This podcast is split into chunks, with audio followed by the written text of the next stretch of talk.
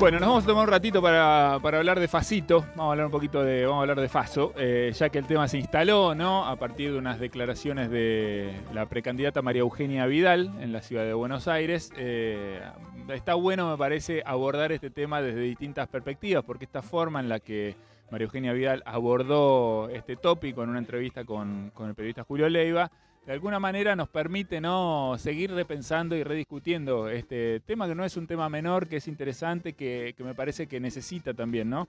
De una discusión en la a despejar las X, ¿no? Y a entender dónde operan los prejuicios y en dónde se pueden tomar decisiones que pueden ser incluso beneficiosas para la sociedad toda, ¿no? Ya hay mucho de eso en camino. El mismo presidente de la Nación en la apertura de las sesiones ordinarias habló del tema, ¿no? De la posibilidad de trabajar en la cuestión del cannabis como una planta que puede ayudar incluso a la economía de la Argentina, pero acá se juegan otras cosas, ¿no? Tiene más que ver con lo que se conoce como el uso recreativo, ¿no? De, de la marihuana y bueno, los prejuicios, ¿no? Los prejuicios enormes que aparecen con, eh, bueno, eh, lo, jodido que es que una, que una candidata, ¿no? Que va a ocupar un lugar público tan importante como, como es el de, ser legisladora, cargue ya, ¿no? Antes de asumir su, lugar, si es que le toca, con estos prejuicios. Vamos a escuchar un poquito, antes de recibir a Amanda Alma y empezar a hablar de este tema, lo que pasó ayer, para que nos ubiquemos, para los que no lo hayan escuchado, las que no lo hayan escuchado, puedan entender de qué estamos hablando. Ahí está, mira. Una cosa es fumarte un porro en Palermo un sábado a la noche con amigos relajado o con tu pareja o solo. Y otra cosa es vivir eh, en la 2124, en Zabaleta, en la 1114, rodeado de narcos y que te ofrezcan un porro. Bueno, muy bien. Ahí está la palabra entonces de María Eugenia Vidal. Recibimos en principio a Amanda Alma. Nos pareció que era interesante que ella también aportara su mirada sobre, sobre este tema y vamos a empezar a, desglosarlo. Vamos a hablarlo entre, entre todos y todas y vamos a sumar también a un especialista del tema. Pero quiero que empecemos eh, un cachito con Amanda y ahora vamos a, a la nota. Amanda, ¿cómo andás? Bienvenida. ¿Cómo va eso? ¿Cómo andan? Bien, muy bien. Acá, bueno, obviamente escuchando estas declaraciones y, es parte también del debate político que hay en el Congreso. Ahora se está discutiendo sobre cáñamo industrial, que es otra variante de la planta del cannabis, del cáñamo, que no tiene THC. Pero bueno, también me puse a buscar los datos vinculados a la criminalización del colectivo de la disidencia sexual, de mi colectivo, de nuestro colectivo y también el de las mujeres, que bueno, los pocos datos que hay sorprenden porque la gran mayoría de las mujeres y de las personas de la disidencia sexual, entre ellas lesbianas, varones trans y sobre todo las compañeras travestis y transgénero, están perseguidas, eh, criminalizadas justamente por ser el eslabón más débil de la cadena y por el narcomenudeo. Así que hay una gran criminalización y un avance de control de los cuerpos eh, en las zonas que bien describió, ¿no? Ahí María Eugenia Vidal, los que se llevan presos en Palermo es a las trabas porque están laburando o porque están vendiendo para sobrevivir, ¿no? Nadie se pregunta qué es una travesti después de los 35 si sobrevive a la muerte. Bueno, ya por ahí no ejerce más la prostitución, pero sobrevive siempre como puede y una de las formas de criminalización es la detención por el narcomenudeo. Y ahí hay un, hay un punto muy complejo ¿no? que hay que abordar desde políticas públicas. Está buenísima esa perspectiva porque suma ¿no? a, toda esta discusión que se, que se abre y se está dando a partir de bueno, esta, esta expresión prejuiciosa ¿no? de María Eugenia Vidal y también un poco desconociendo lo que verdaderamente me parece sucede en el, en el mundo del, del, narcotráfico. ¿no? no creo que los narcotraficantes en serio vivan en la 1114. Estoy seguro de que viven en algún lugar un poquito más privilegiado, ¿no? Porque, Lo que pasa es que hay distintos niveles. Es, un, es uno de los crímenes más complejos y de la organización criminal internacional más grande que está además en general asociado a la trata de personas, a la venta ilegal de armas, no es solamente el tráfico, ¿no? Acá hay como una mirada que hay que complejizar, no se puede banalizar, y quería también poner sobre la mesa que hay tres eh, figuras que tiene la policía y que tiene sobre todo la justicia sobre las mujeres, que tiene que ver, bueno, obviamente las narcotravestis por un lado, las mulas, las mujeres jóvenes que transportan, y el otro gran paradigma es el kiosco de la abuelita, ¿no? Porque las que están vendiendo para sobrevivir y parar las ollas son las abuelas que no pueden laburar ya del servicio doméstico y hacen unos pesos para sobrevivir también de esa manera. Muy bien, vamos a recibir a alguien que, estudia este tema, que trabaja sobre este tema, sabe mucho sobre este, sobre este tema, es Ariel Parajón, es licenciado en Ciencia Política, está especializado en políticas de drogas y tuvo la gentileza de atendernos también para, abordar este tema con, varias miradas. Ariel, ¿cómo andás? Soy Eddie Babenco acá con Juan Macar, con Amanda Alma, con Flora, todos, bueno, recibiéndote con, alegría, con agradecimiento y bueno, esperando también tu mirada y tu aporte respecto de este tema. Bueno, ¿qué tal? Buenas tardes. Saludos a todos ahí, a todas ahí en el equipo. Bueno, Gracias igualmente por la invitación. Bueno, ¿qué, ¿qué, fue lo primero que pensaste cuando escuchaste esta, estas declaraciones de María Eugenia Vidal? Lo primero que pensé fue discriminar. Ahora que se me viene a la, a la cabeza cuando la escuchaba era discriminación e hipocresía. Eh, y bastantes roles eh, equivocados, ¿no? O sea, como estereotipos armados inclusive también. Si, tendríamos que hacer una ayuda de palabras, podríamos decir estereotipo, estigma, discriminación. Em, efectivamente expresa una mirada de una porción de la, de la sociedad, no sé si mayoritaria, minoritaria, pero expresa una mirada, eh, pero al mismo tiempo es bastante equivocado el planteo. Em, yo pensaba hace un ratito, eh, charlando con unos compañeros y compañeras, eh, la idea de que existe la posibilidad de que haya un consumo problemático en Palermo y existe la posibilidad de que haya eh, un placer o un, goce en un barrio popular. Ahora, lo que subyal y que tal vez no se anima a hablar, me da la sensación, es de lo que efectivamente hay que hablar cuando se, se, discuten estos temas, que es de la vulneración de derechos que rodean a los usuarios de drogas en todos los ámbitos, no solamente eh, en los estratos más altos, sino sobre todo también en los estratos más bajos. Pero el chivo expiatorio, por decirlo de una manera, o la punta del iceberg, o la excusa es hablar de la droga, en este caso el cannabis, cuando en realidad lo que se debería abordar es de las vulneraciones de derechos que tienen las personas de los barrios populares. Que puede ser que haya una manifestación, un padecimiento, un consumo problemático, pero por ejemplo Chano el otro día no vive en un barrio popular y manifiesta un consumo problemático. Entonces, eh, los usos de, drogas, sean problemáticos o no problemáticos, eh, no, se definen únicamente por la clase social, sino que es una trama un poco más compleja. Está bueno. Evidentemente hay dimensiones como lo jurídico, lo económico, eh, lo social que intervienen también en, en, esa, en esta temática.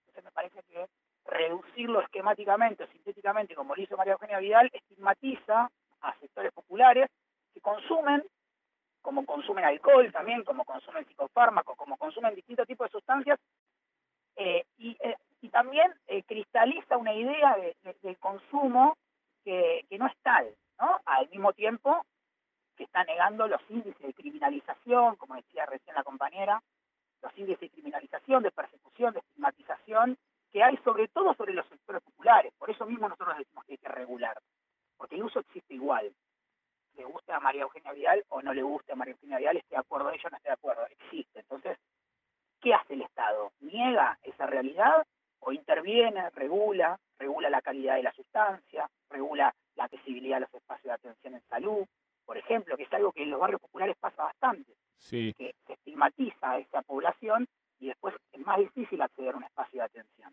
Total. Eh, yo creo que, bueno, estamos viendo, ¿no? Algunos movimientos, eh, evidentemente también eh, cierto conservadurismo en la, en la, sociedad por ahí frena, ¿no? Un movimiento más rápido, otros países han avanzado muy rápido con la cuestión de la despenalización, ¿no? Y la legalización directamente de, de, la, planta, del uso, de todo de la marihuana. Veía unas declaraciones de María Eugenia Vidal post esto que pasó, ¿no? Diciendo, yo recorro hace 15 años los barrios, ¿no? Como que conoce muy bien de adentro, dice, y esto me lo, me lo dijeron las madres del Paco, un poco apoyándose, ¿no? En alguna organización que respalde esto que estaba diciendo. Justo un rato más tarde estaba viendo eh, el canal C5N, aparece Isabel, una de las madres del Paco y eh, ah. subraya otra cosa, dice, la verdad que no hay detenidos, dice, de los barrios de las clases altas, siempre son los nuestros, ¿no? A mí me parece que, dice ella, que María Eugenia Vidal estaba diciendo eso en la tele, ¿no? Está, está equivocada, además, bueno, se quejó, ¿no? De, su época de gobernadora de la provincia de Buenos Aires, dicen, nos llamaba para sacarnos la foto, después nunca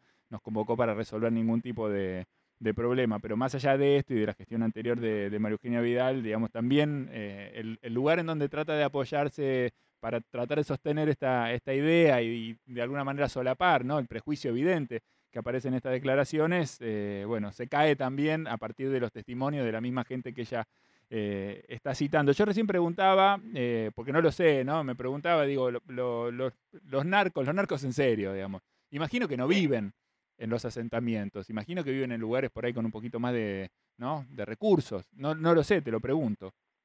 Hay, hay un dato interesante que también muestra cómo operó, cómo funcionó el gobierno de Cambiemos en su momento a nivel nacional con la política de drogas, con un discurso de la lucha contra el narcotráfico y un discurso de, de, que no queremos que la droga entre a los barrios, ¿no? Como un imaginario también de que la droga tiene patas y camina, algo equivocado, pero eh, sobre el narcotráfico puntualmente se desarmó la unidad fiscal, eh, de investigación fiscal, que tenía que investigar lavado de activos.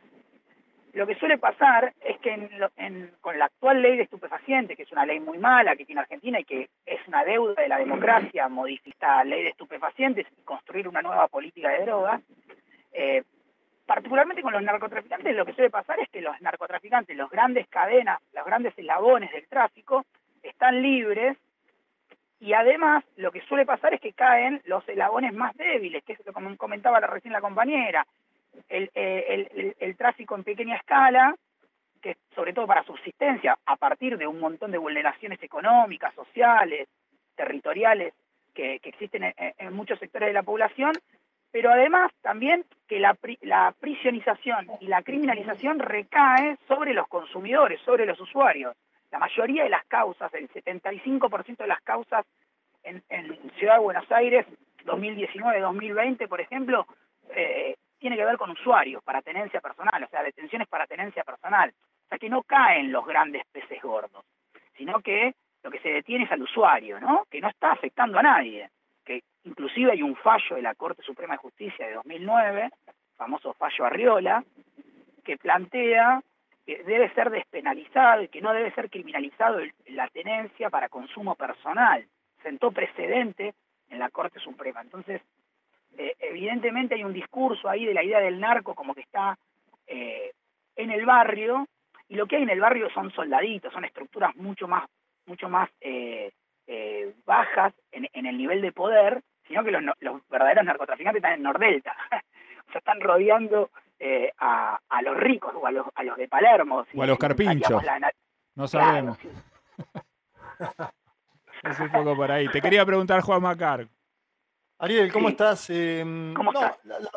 sí, bien, la pregunta que te hago me parece que cae de maduro con, estas declaraciones y tiene que ver con, primero, eh, ¿qué pensás en concreto que está expresando lo de Vidal? Si un prejuicio de clases, si conservadurismo, si por ahí desconocimiento sobre el consumo social que tiene la marihuana. Y, ligado a eso, eh, te, te preguntaría, ¿cómo pueden los dirigentes políticos hoy en la Argentina tener un mayor acercamiento a lo que está pasando?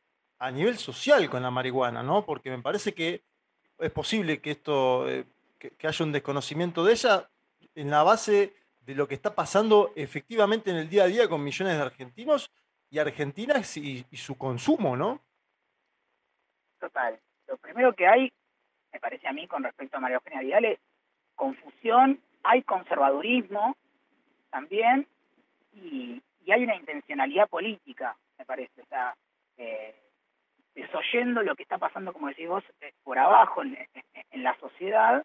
Y me parece que ahí los políticos, los que verdaderamente se preocupen por generar mayor accesibilidad a los espacios de atención en salud eh, y, que, y que garanticen derechos y que pongan a la persona por delante de, la sustancia, ¿no? Porque también hay confusión en, María Eugenia Vidal cuando habla de que habló con Madres contra el Paco, que no es lo mismo consumir Paco que consumir cannabis. Hay bastante confusión ahí, ¿no? Es el imaginario de la droga sintetiza muchas sustancias que en realidad no son lo mismo.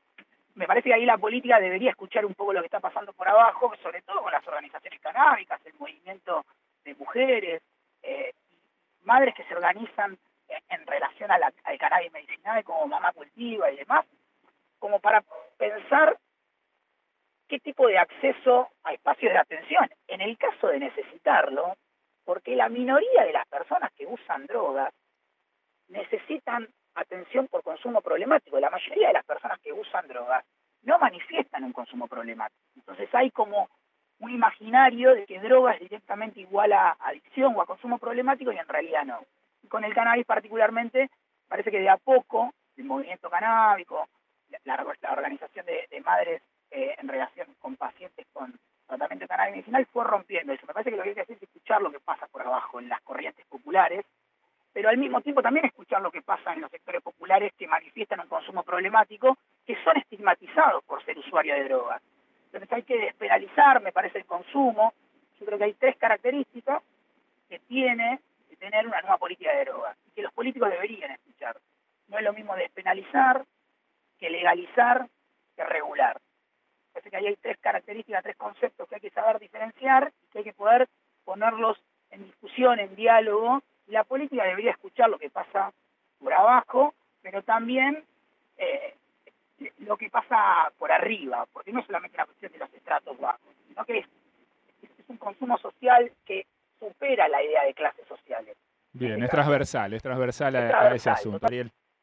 Ariel, ¿cómo estás? Te saluda Amanda Alma. Quería preguntarte en relación a esto que decías dos cosas. Por un lado, el rol justamente del debate del cannabis medicinal que tuvo amplísimas mayorías, casi sin rechazos, eh, inclusive del PRO que acompañó y discutió este proyecto que se aprobó en definitiva en el 2017 durante el gobierno de Macri, y por otro lado, eh, la situación latinoamericana, ¿no? porque sin duda la criminalización de, de, los sectores populares por el narcotráfico tiene que ver con una política internacional que también se consolida, en, sobre todo en los países con gobiernos más de derecha. ¿Cómo ves estas dos dimensiones?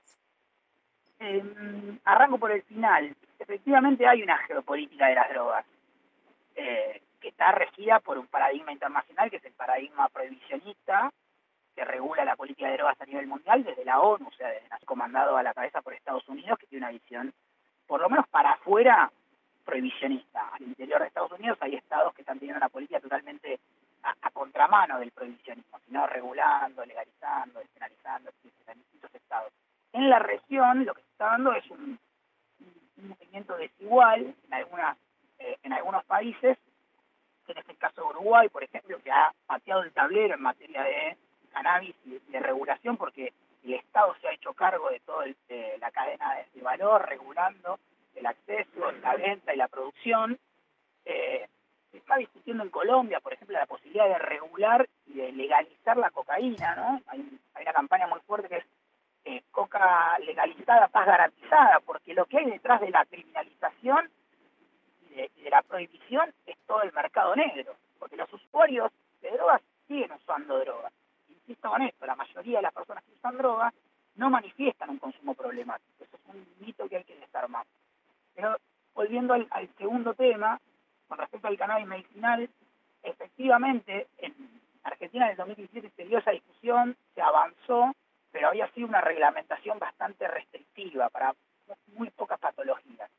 En este caso, en el 2020 se logró reglamentar, se armó un consejo consultivo, el gobierno de Alberto Fernández ahí dio un paso bastante interesante y se están logrando avances con respecto a los cultivadores, al registro, si bien hay algunos eh, algunos problemitas en la inscripción del registro al ReproCan, que es el registro de, cultivadores para cannabis medicinal, están logrando avances.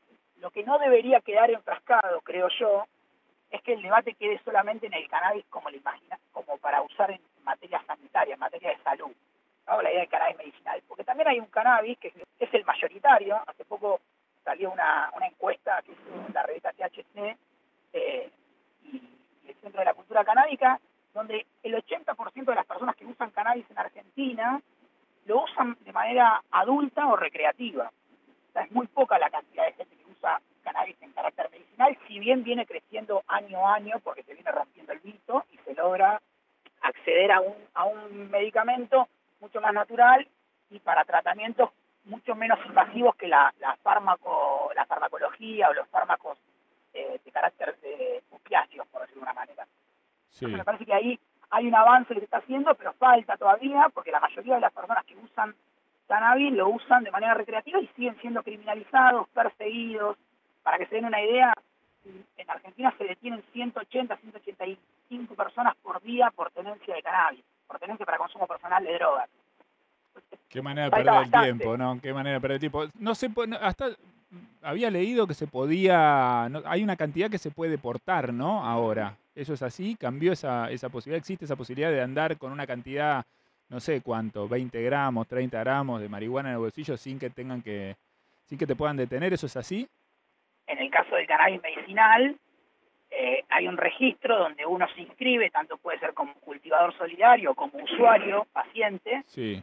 Y puede portar y transitar, inclusive viajar en, en aeropuertos, viajar por toda la Argentina con el, con el carnet que te certifica que vos sos un usuario paciente, podés, tra- podés trasladar una determinada cantidad, pero no es para todos los usuarios. Ok, ok. Es Está bueno. Es solamente bueno. para eh, eh, el universo del cannabis medicinal. Sí. Por, eso, di- por eso digo que hay que ampliarlo No, y efectivamente no criminalizar y no perseguir. Total, total. Ariel, la verdad que nos encanta hablar de este tema, nos encanta hablar con vos. eh, me parece que suma mucho este debate, hay que darlo, no se puede seguir barriendo abajo de la alfombra con este tema, eh, es más que evidente y sobre todo porque después si no aparecen estas miradas, ¿no? Como la que, la que dispara esta, esta charla y esta discusión, que es la de María Eugenia Vidal, evidenciando una cantidad enorme de prejuicios que no solamente tienen que ver con, con la marihuana o con el uso de las drogas, sino con una mirada del mundo en definitiva. Pero la verdad que no, nos ayuda mucho tenerte y, y- y pensarlo juntos. Ariel, te agradecemos este rato con nosotros. No, por favor, un abrazo para todos. Un abrazo grande. Ahí estaba Ariel Parajón, es politólogo, está especializado justamente en políticas de drogas y nos ayudaba a, a pensar este, este tema. No sé, Amanda, porque que en la evolución de, todo este, de toda esta charla, si te quedó algo en el tintero, no quisiera cerrarlo sin dejarte la oportunidad de decir algo más, si quisieras, o si te quedó algo ahí que, que querías aportar a partir de esta mirada también, este, desde otra perspectiva, ¿no? Respecto a este tema. Recomendarles que busquen información justamente de la Procuración Penitenciaria, que realiza informes sobre la criminalización de mujeres y personas del colectivo LGBT desde hace muchos años, desde el 2005, tiene una proyección de cómo viene aumentando esta criminalización y la detención y, y también datos muy específicos que marcan que el 73% de las personas que están detenidas por causas de drogas todavía no fueron juzgadas, entonces también es un proceso de mucha injusticia. Y ahí estar con los ojos bien atentos, ¿no? porque hay una persecución clara a un sector determinado, que es el colectivo de la disidencia sexual, porque te detienen, porque te arman causas, porque te tienen por tener un porro, por estar fumando con tus amigas, así que eso, eh, tratar también de, de, solicitar en todo caso la, el asesoramiento de abogados con perspectiva de género, ¿no? Porque ahí hay una discusión muy importante que la semana que viene, si quieren, la charlamos un poco más en profundidad sobre la falta de perspectiva de género en eh, los delitos de drogas que generan en definitiva una persecución específica a un colectivo, que Me es gusta. el colectivo travesti trans por un lado y bueno, y sin duda las mujeres pobres. Me gusta, dejemos esos puntos suspensivos ahí. La semana que viene seguimos con este tema porque tenemos que seguir charlándolo. Amanda, te agradecemos muchísimo, te mando un beso gigante y, y, gracias una vez más por estar con nosotros. Amanda Alma también sumándose a este momento de charla, ¿no? Respecto de lo que está pasando alrededor de la discusión del porro, dónde se puede, dónde no se puede, hay un mapa, dónde puedo prender, tengo que ir hasta la esquina, no se sabe, ¿no? Medio confuso. 1703, seguimos en hora 16 en Nacional Rock 937. Una cosa es fumarte un porro en Palermo un sábado a la noche con amigos relajado o con tu pareja o solo. Y otra cosa es vivir eh, en la 2124, en Zabaleta, en la 1114, rodeado de narcos y que te ofrezcan un porro.